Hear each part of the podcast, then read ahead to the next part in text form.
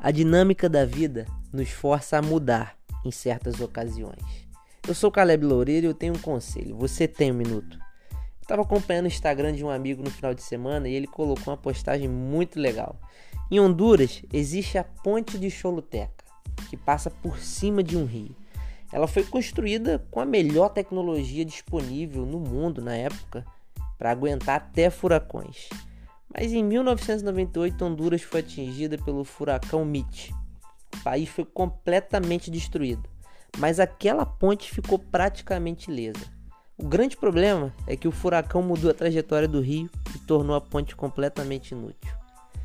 Após um grande imprevisto, um furacão ou uma pandemia global, como a gente vive hoje, muita coisa muda. Em Isaías 43:19 diz: Vejam, estou fazendo uma coisa nova e ela já está surgindo.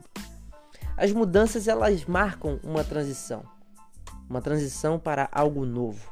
E o conselho de hoje é: se passou um furacão na sua vida, saiba que é uma transição.